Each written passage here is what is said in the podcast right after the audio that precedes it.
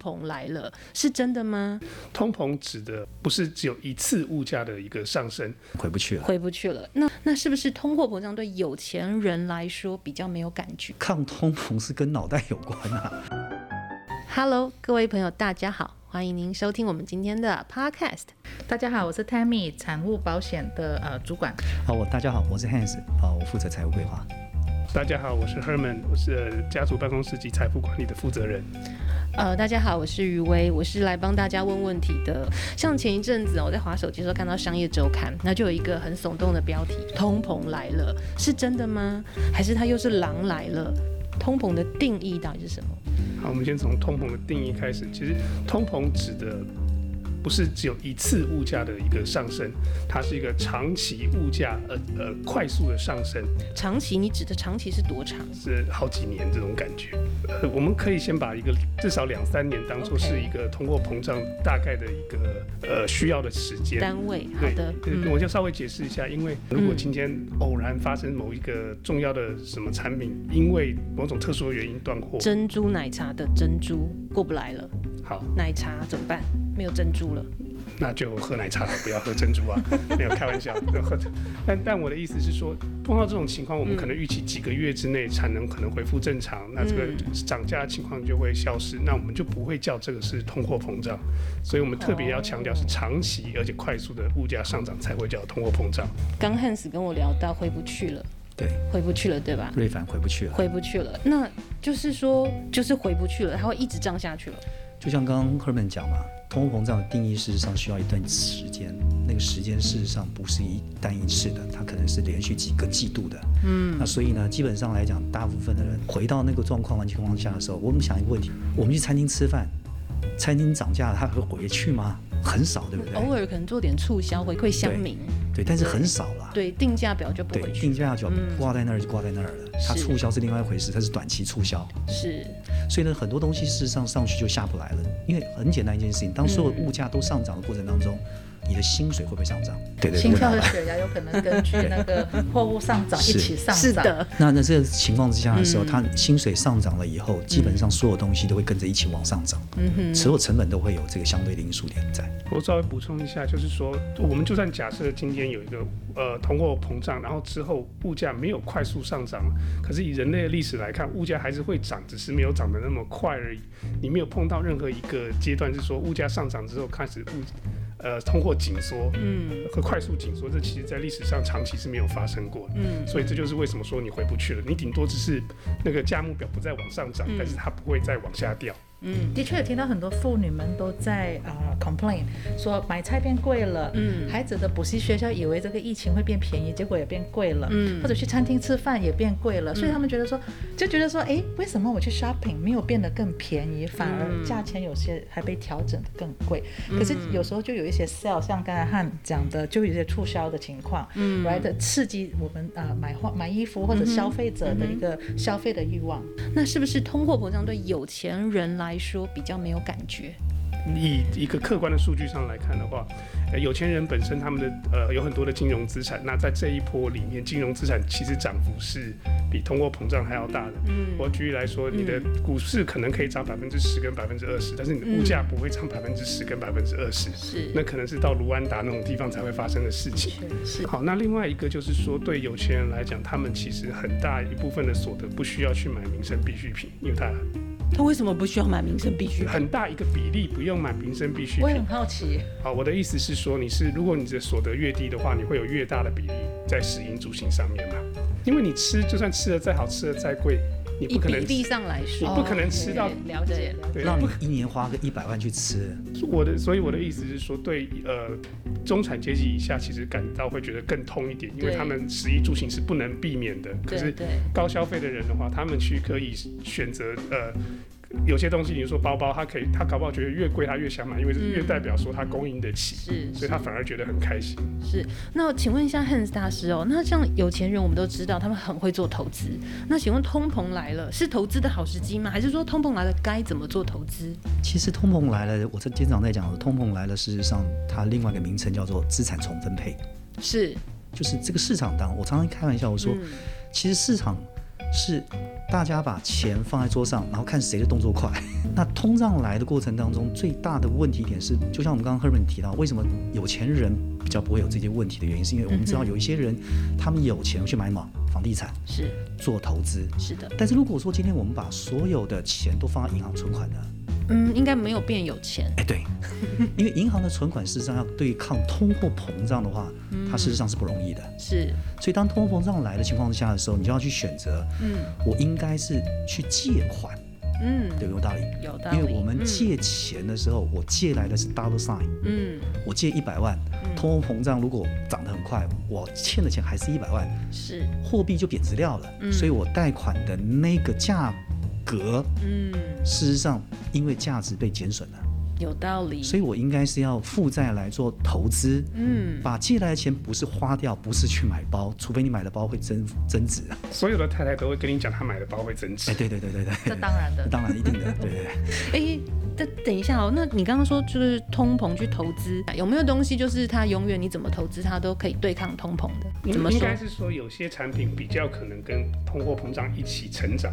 抗通膨是跟脑袋有关啊，不是跟产品有关啊。是，呃，当物价上涨的过程当中，呃，通货膨胀来的时候，基本上啊，基本上应该几件事情：石油产业，嗯，OK，原材料产业，嗯，这些东西都会因着通货膨胀的关系，让它的价格往上垫高。是，所以这些产业事实上它会跟着啊涨的机会大很多。嗯嗯如果就是说像通膨，我们刚刚聊到说通膨可能会发产生在金融资产上，或是民生必需品上，那通膨是不是会有这个让我们觉得我们现在要怎么样去整理我们的花费跟 budget？那会不会就直接就是你会接到一个电话问你说某某某啊，我那个房屋保单好贵哦，我现在可不可以把它给停了？我们首先会呃帮客人看看哪个地方可以帮他省到钱。那最主要的就是房子的主体结构，万一一把火烧了，山火来了，现在夏天也快到。了嘛？我们加州又要面临山火，快到了，嗯，right？那如果房子被烧了，那怎么办？保险公司赔出来的钱盖回整栋房子的主体结构，如果不够的话，是很危险。那照他们刚刚说，通膨的这种比例跟这种速度，就是永远追不上啊。保单里面呢，它有一个呃 provision 叫做 inflation guard，它就是为了保护。那个万一通货膨胀来，你十年前买的房子，十年前投保的保单，十年后因为膨胀哦，然后买盖房子的材料跟人工工资都涨了，嗯、那够不够足以赔出来，让那个屋主花费去把房子盖回来？嗯、所以把很多时候我们看到，OK，房子的保费涨了，涨得合不合理？涨的地方，如果是因为这个区过去一年保险公司赔太多了。所以呢，它整个区在涨的话呢，嗯、我们可以换别的保险公司，嗯、就换一些不涨的嘛。嗯、那如果涨是因为那个通货膨胀保那个房子的主体结构的保额调高了，嗯嗯、所以保费呢就相对来讲就贵一点点了，那是很 OK 的。所以你很高兴才对啊，对不对？是的，所以要看房价涨的嘛。是。对啊，房价涨的幅度是比你保单的价格涨得高很多啊，哦、所以应该高兴才对，对不对？真的，因为我们是希望房价不要涨，保单的这个成本增加跟通膨也有关系喽，有，绝对有，所以我们也没有办法抵抗嘛。可以，我们可以 shop around 就换别家，就是换嘛，就是，因为因为我们代理很多家保险公司啊，all we can do is 帮助客人 shop around 找到一家，人家涨总得有一些刚出来市场。我觉得这个太太们应该比较厉害，就是 shop around，或者是找哪一家涨得比较低的嘛，对不对？是，因为总得有人，总得有人，涨个十块，总得有保险公司说，OK，这个区，OK，我要发展这个区，我要吸纳这个区的客人进来跟我买保险，嗯，那他会用比较低的价钱。的那个保费来吸引更多人买，嗯、所以如果我们能找到更低的，那这个省钱的这个幅度就拉高了，嗯、就可以帮客人省到二三十 percent 的这个保费。嗯，因为我相信有很多投资人可能也想要从他投资的，比如说商业大楼啊，或是这些东西里面，可能去做一些调整嘛，可能保费也可以减少一点嘛。是的，那我们可以看看每个项目，嗯，或者说他觉得说 OK。我可以承担，我可以自己承担的，嗯、那有可能就删掉不保。嗯、那主体结构一定要保吧？嗯、那对于呃那个那个 landlord 来讲，他一定要保一个租金损失。嗯、万一 building 烧了，嗯、那要一个一一年两年来盖回这栋楼，那他的租金的损失怎么办？那这个是不可以缺乏的。嗯，所以我们会呃呃建议客人哪一些可以省，哪一些不可以省。嗯，所以其实像我们如果觉得我们现在遇到的是一个通货膨胀的现象的话，我们其实就从各方面来思考，我们怎么样怎么样做对的投资，或是嗯好好的再 rebudget 一下我们的所有的开销。那请问通货膨胀就是会有所谓长短期的现象吗？那它所带来的效应又会是什么？短期的通货膨胀通常很多可能就是像我们刚刚讲的一个，因为一个偶然性的事件造成一个制造突然供应不起来一个瓶颈的产状况。是。那我们最近其实就算是多事之秋，就是蛮多状况的。是。你呃，包含就是因为疫情导致这个晶片，嗯、然后是没有办法供给给这个汽车厂商。嗯。所以通膨是跟疫情有关喽。部分目前是跟因为疫情造成的制造有影响。那呃，或者是我们提到说，可能像德州之前的呃大风雪断电，嗯、然后造成化工厂有影响，塑胶产品呃生产也受到了影响。嗯，或者是说呃，大家可能都有听说，现在木呃木材 lumber 价钱跑得很贵，很贵，因为大第一个大家在盖房子，可是第二个那些呃木木工厂他们都停工了，他们无法恢复完整的产能。哦那当然，最近最火红的信息就是美国东北边有一个输油管，因为骇客勒索的关系，嗯、啊，所以这个大家大排长龙在等着这个加油。嗯，对，所以就是种种这种偶然的情况加在一起，你就会发觉说，好像呃东西都在瞬间价格可能都会往上升。也许这些，比如说这个骇客，你把钱给他了，一个月之后输油管就可以恢复正常。讲到骇客。在呃产物责任险里面也可以投保一个项目叫做 Cyber Insurance，万一 hacker hacker hacker hack in，right 你的 system，然后勒索勒索这些呃商家的话，嗯、其实有保这个保险呢保险公司它是可以派出呃 negotiator 来跟他谈判，嗯、谈判的费用是保险公司来出，然后呢呃骇客要求的那个呃银码也是那个那个赔偿也是保险公司从保费保那个保险里面去赔，所以有保这个。保险是提着挺好的。那换句话说，如果这个呃 business owner 没有保这个保险，那就没有办法得到赔偿了。是的，就这基本上是一个保险的概念嘛。是，它就是保一个万一嘛，意外嘛。你觉得印度现在疫情这么严重，那印度也通膨了吗？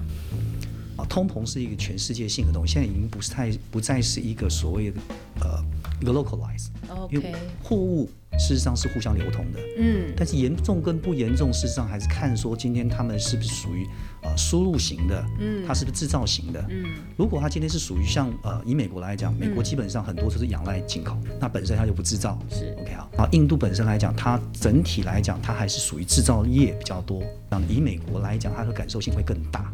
那我其实前阵子听到这个一个朋友问说，通货膨胀来了，你要赶快去买房子哦。这个就像我们同我们刚刚讲的重置成本的概念嘛，嗯，你想想看啊，一个房子要盖一个房子需要多少东西？嗯、人工吧，是，OK 好，再来很多很多材料，需不需要？对，非常多的材料。嗯、完了以后，难道就一个空房子就能住吗？你需要买电冰箱啦、冷气机啦，还要买房屋保险。哎，对，嗯、所有东西你都得买，那所有东西都会涨价。是，我们想一个问题，像铜价来讲，好了，从去年三月份一直到现在涨翻天了耶。嗯、那这些铜价。涨你的铜价需不需要反映在实体上面？会需要反映在所有实体上面呢、啊？你现在所举凡的，你买了的所有的电呃这个电子类产品，它的 IC 晶片上面就是铜啊，都会直接反映在这些价格上面。那你说房价会不会跟着涨？因为重置成本概念，你打掉重盖，嗯。都要比这个现在价格贵了，嗯、你说它涨不涨？它肯定得涨。哎、欸，所以房价好像跟通膨也是一样哦，就回不去了。不会说你今天这一栋房子在 Arcadia 卖一百万，然后过了十年之后它会变回八十万，这不可能，它只会越来越贵嘛，对不对？不一定，不能这样讲。零七零八年就已经推翻，就是说房价只涨不跌这个想法了，哦、就是。你可以认为说它呃，如果你在某一个时间它被不正常的炒作到一个过高的、嗯、的情况的话，是。它在短期内是会有可能会往下跌的。嗯嗯、但是因为如果长期起长期来看，你还是在一个不错的区，嗯，那你的确有可能还是可以涨回你原来买的的时点。Okay. 那当然就是要拖比较久的时间。比如说，你买当时如果你在零七零八年买 Vegas 的房子的话，嗯、你要好整个十几年，可能都没有办法等到你摊回成本的时候。嗯、我想是价值跟价格的概念啊，是因为有一些东西是你恶意炒作的时候，它应有的价值事实上是十块钱，但它被炒作价格变一百块了。嗯。终究它还是会回归到它应有的价值上面。嗯，郁金香炒作的概念，荷兰郁金香，荷兰郁金香，对，OK 好。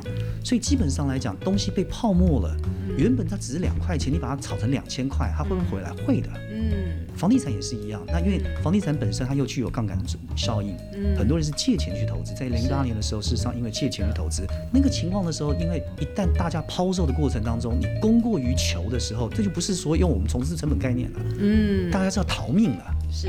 当逃命的过程当中，它会不会有杀不断的向往下杀？嗯，会又杀破了底。嗯，其实投资有趣就在这儿。嗯，你必须要找到那个低于应有的价值的东西购入它，嗯，然后握紧它，是，然后等它上来，上到它超过它应有价值，而且偏离很远的情况下的时候，你得要放手。嗯，那它又会回来，这就是投资有趣的地方。通膨是好时机啊。通膨事实上不要不要把通膨当成是一个恶魔，你有没有做好布局？你有没有超前部署？如果你知道通膨要来了，你有很好的财务观念，嗯，你知道应该怎么做。怕的是你没有那个背后的脑袋，是。但如果说没有那个脑袋怎么办？去找专家嘛，是。去询问专家嘛，嗯，好，多听听我们的节目，对吧？哈，是，刺激一下我们的脑袋，是，或许你就会有不同的想法，嗯，可能有很多人，可能过去我们可能认为，哎，借钱贷款是一件不好的事情，嗯，或许你今天听完以后，事实上通货膨胀来了，嗯，你借的一百万。二十年后，那一百万已经不值钱了。嗯嗯，所以呢，或许会改变一些想法。那我们今天真的非常谢谢各位呃好朋友来跟我们聊通膨。那希望我们不要再感受到这么明显的通膨了。那我们就下次见，拜拜，拜拜。